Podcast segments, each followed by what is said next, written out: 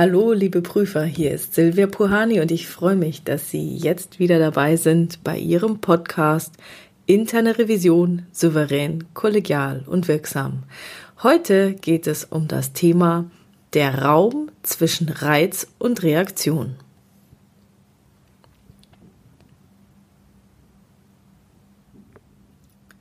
Oft meint man ja, wenn irgendwie ein Reiz auftritt, dass dann automatisch die Reaktion folgt. Das kennt man, ja, was weiß ich, einer sagt irgendwie was und zack, kommt postwendend irgendeine Antwort von jemand anders. Ich denke, unter Geschwistern kennt man das, bei den eigenen Eltern kennt man das, wenn man denkt, na, jetzt bahnt sich sowas an. Wenn man jetzt sagt, der eine sagt jetzt das Typische und dann ist die andere typische Antwort, können alle schon eigentlich mitsprechen, was dann kommt und dann geht's los. Man kennt es vielleicht auch aus der Partnerschaft wenn äh, zwei Arbeitskollegen sich miteinander vielleicht streiten, der eine reizt den anderen und der geht voll ab oder zwischen dem Chef und dem Kollegen.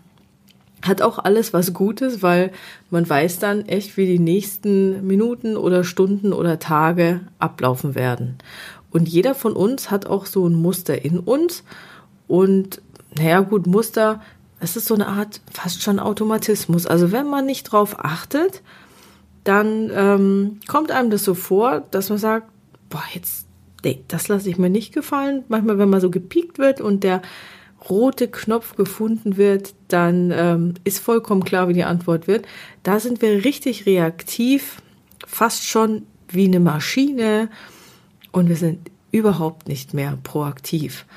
Und so eine Situation ist natürlich richtig blöd, ja, weil man möchte ja eigentlich eine Wahlfreiheit haben. Man ist ja ein Mensch mit einem freien Willen und jeder von uns hat in so einer Situation, weil man sich dann hinterher auch die Vorwürfe macht, oh Gott, wie konnte ich das sagen und schon wieder und immer lasse ich mich ärgern oder immer springe ich drauf an und ich wollte doch nicht und hätte ich doch. Das heißt, was wir wollen, das Ziel ist, unsere eigene Wahlfreiheit zu erhöhen. Egal was passiert, auch wenn der rote Knopf gedrückt wird, ich möchte reagieren, wie ich will. Ich möchte die Wahl haben, wie ich reagiere. Ich möchte nicht, dass mein Unterbewusstes, Unbewusstes, keine Ahnung, mein Gehirn schneller ist als äh, ich oder die Reaktion schneller, mein Mund schneller kommt, als ich nachdenken kann und mir hinterher denke, oh Mist, das hättest du jetzt vielleicht nicht sagen sollen. Und ähm, was ganz interessant ist, was äh, Viktor Frankl gesagt hat, ähm, unbedingt mal nachgucken. Viktor Frankl äh, war ein Psychiater, hat äh, eine ganze Weile freiwillig Zeit im KZ verbracht. Er hätte die Möglichkeit gehabt ähm, zu fliehen, aber ähm, wegen seinen Eltern wollte er dann doch bleiben, war auch eine bewusste Reaktion, hat dann die ganze KZ-Zeit durchlebt, ist befreit worden und äh, hat dann die Logotherapie gegründet. Äh, das sind ganz interessante Bücher, also äh, wunderbar zu lesen.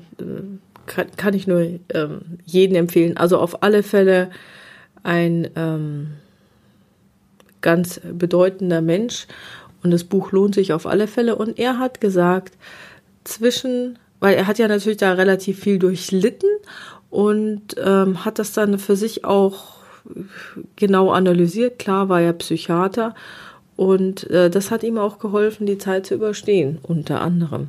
Er hat eben beobachtet oder hat gesagt, zwischen dem Reiz und einer Reaktion liegt ein Raum.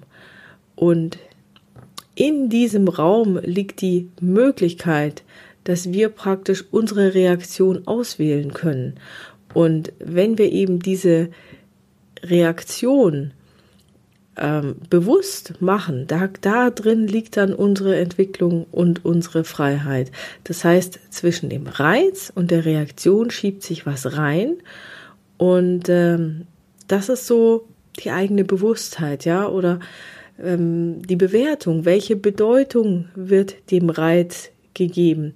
Nämlich ähm, die Frage ist natürlich, was reizt mich eigentlich so? Also einfach nur mal drüber nachzudenken, ähm, Reiz, Reaktion, was kenne ich so typischerweise von mir? Was reizt mich da? Und ähm, ist es, sind es die reinen Worte? Ist es vielleicht ein bestimmter Tonfall, der dazugehört? Oder muss es einfach nur eine bestimmte Person sein, die irgendetwas sagt? Es ist schon fast egal, was sie sagt, aber wenn die Person was sagt, dann zack, geht's ab. Das ist nämlich sehr interessant, weil kommt es auf die Worte an, kommt es auf den Ton an oder kommt es auf die Person an, die es sagt. Und äh, das mal für sich selber rauszukriegen, wann reagiere ich wie und was sind auch die Vorboten? Also ist es praktisch wupp draußen oder was passiert da? Wie atme ich zum Beispiel, wenn dieser Reiz kommt, dass andere gesagt wird oder geschaut wird oder keine Ahnung, was es ist? Was macht meine Atmung? Verändert sich meine Körperhaltung oder bleibt die Körperhaltung gleich? Was ist mit meiner Stimme? Welche Gedanken habe ich dabei? Oder habe ich vielleicht so einen Tunnelblick oder wie ist mein Raumempfinden?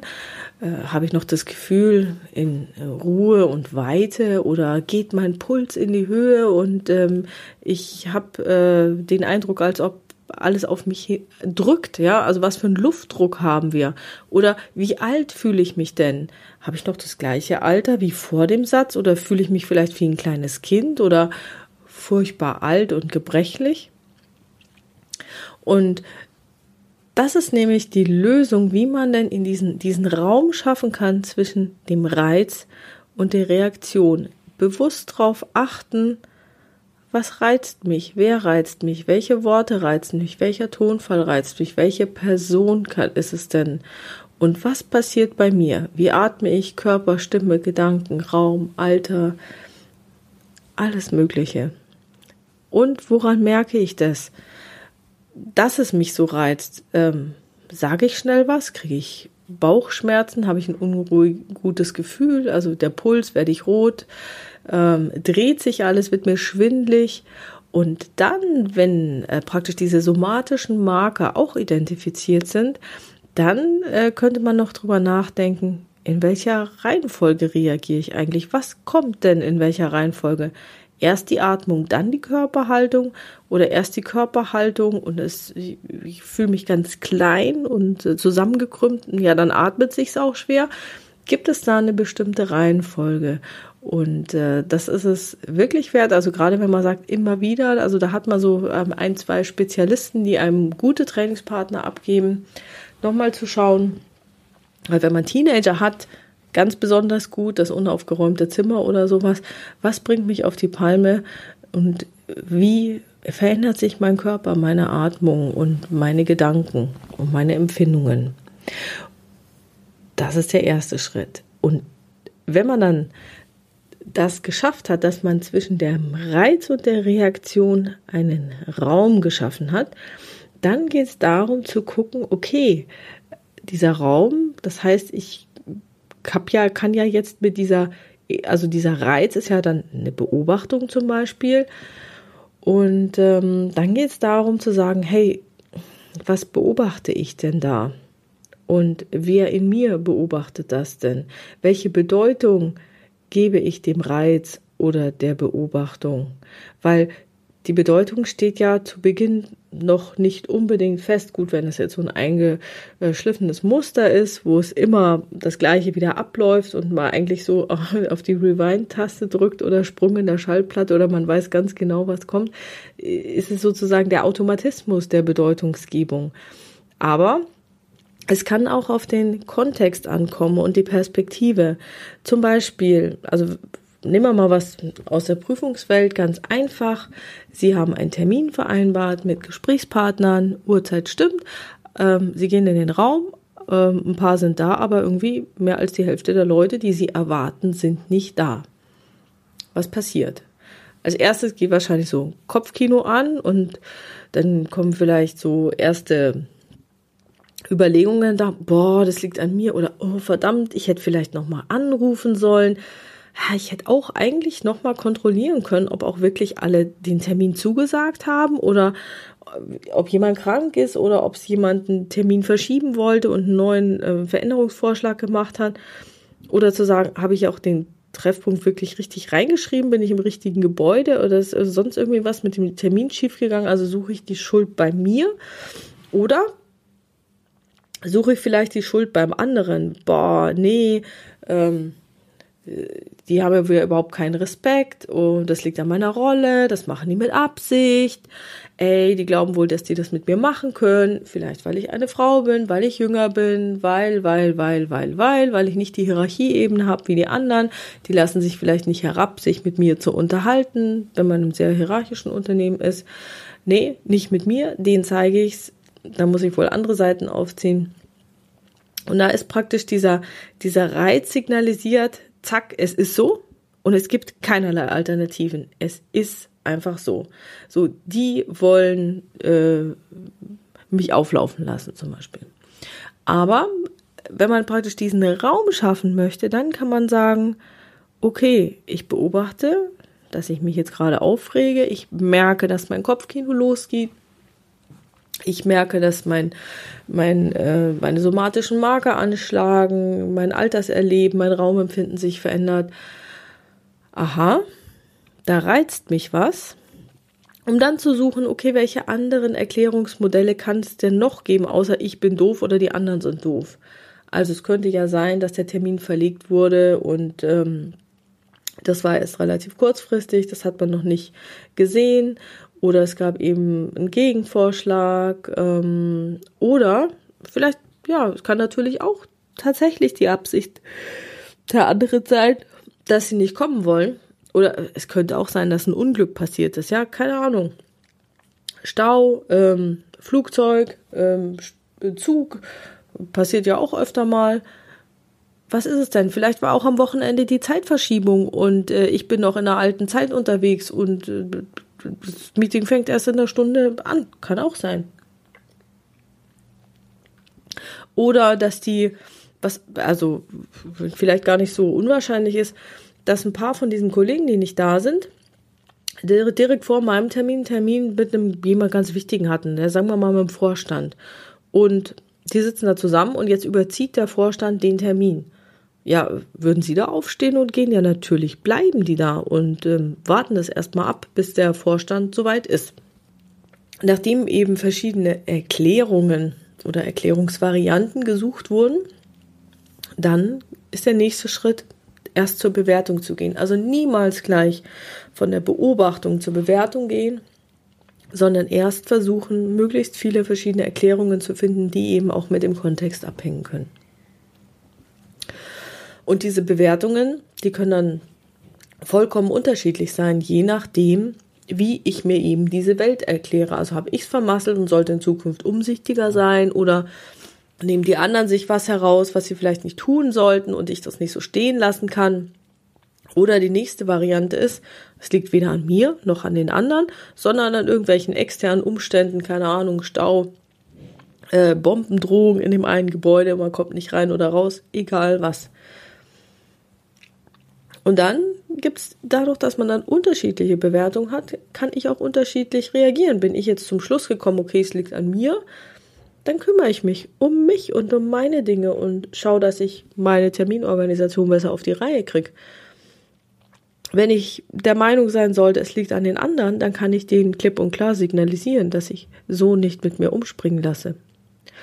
Oder wenn ich sage, okay, es sind externe Umstände, die dazu geführt haben, dass die Leute nicht da sind, dann kann ich Verständnis für die äh, Situation haben und dann kann ich auch dafür sorgen, dass sich da keine Missverständnisse in unsere Arbeitsbeziehungen einschleichen, indem ich halt dann auch, keine Ahnung, das nochmal anspreche und wenn die dann eine Stunde später oder wann auch immer kommen oder denn der ähm, Folgetermin dann äh, verabredet wird, dass, äh, dass man nochmal betont, ja, ähm, ich weiß, das letzte Mal blöd gelaufen, lag an keinem von uns. Ich hätte an ihrer Stelle auch nicht anders gehandelt. Also wenn der, ich einen Termin im Vorstand gehabt hätte, hätte ich als auch nicht gesagt, Entschuldigung, so so viel Uhr, ich muss los. Macht man ja nicht. So ein Verständnis signalisieren. Das heißt, es sind vollkommen andere Reaktionen. Und dadurch, dass wir praktisch erstmal innegehalten haben, beobachtet haben, Erklärungen gesucht haben, Bewertungen gesucht haben, haben wir Wahlfreiheit gewonnen. Anders zu reagieren, nicht automatisch zu reagieren. Und das ist eben das Interessante, dass je nachdem, wie ich mir die Sache erkläre und wie viele Erklärungsvarianten ich mir generieren kann, umso unterschiedlicher können meine Bewertungen werden und eben auch meine Reaktion. Ja, klar, super, aber wie schaffe ich das jetzt, mein Verhalten bewusst zu gestalten? Also, dass es bewusster ist, dass ich Wahlfreiheit habe, dass es nicht unbewusst und automatisch oder wie automatisiert läuft. Also das erste ist nochmal, es muss ein Bewusstsein dafür da sein, dass es diesen Raum gibt. Und wenn ich dieses Bewusstsein habe, dann kann ich auch darauf achten, wo ist denn dieser Raum jetzt? Welche Millisekunde habe ich denn Zeit? Und dann kann ich mich selber beobachten, dann kann ich meine Erkenntnis dafür schärfen, dass ich sage, hey, wenn so wieder was passiert, dann möchte ich das mal sehen, ob ich vielleicht noch einmal durchatmen kann, bevor ich antworte. Und wenn ich eben für mich selber beobachte, okay, es gibt Varianten, ich habe diese Millisekunde gefunden, dann kann ich auch in dieser Millisekunde denken, Gibt es noch andere Perspektiven? Kann es noch andere Möglichkeiten geben? Gibt es noch andere Wahrnehmungen? Was machen meine Empfindungen? Gibt es, gibt es Unterschiede? Und wenn ich es andere, andere Perspektiven habe und dadurch auch andere Wahrnehmungen und Empfindungen habe, dann kann ich auch zu anderen Überzeugungen kommen und zu anderen Glaubenssätzen. Dann ist vielleicht der andere nicht blöd und ist ein Revisionshasser und lässt mich auflaufen, sondern ich komme zu dem Schluss, hey, der hat einen Termin im Vorstand. Das heißt, ich kann dadurch auch eine andere Handlung ableiten. Und wenn es mir gelungen ist, andere Handlung abzuleiten, dann habe ich selber auch andere Erfahrungen gemacht durch meine neuen Handlungen. Und so kann ich meine innere Realität Schritt für Schritt formen.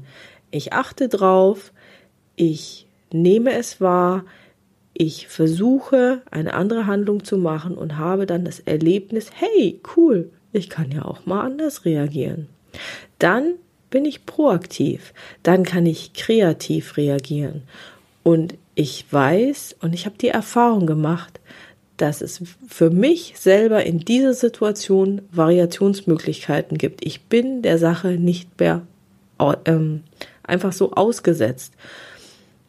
Es gibt ja dann auch einen äh, sehr guten Spruch unter den Systemikern, der heißt Energy flows where attention goes. Also in dem Moment, wo ich meine Aufmerksamkeit auf diesen Spalt richte zwischen Reiz und Reaktion und da meine Aufmerksamkeit reingebe, dann wird sich dort auch ja, der Energiefluss ergeben und dann habe ich immer mehr Möglichkeiten und ich kann praktisch durch die Aufmerksamkeit auf diesen kleinen Spalt da, wenn durch das Reingeben kann ich es schaffen, dass ich in mir drin viel mehr Zeit gewinne und den nach außen vergrößere.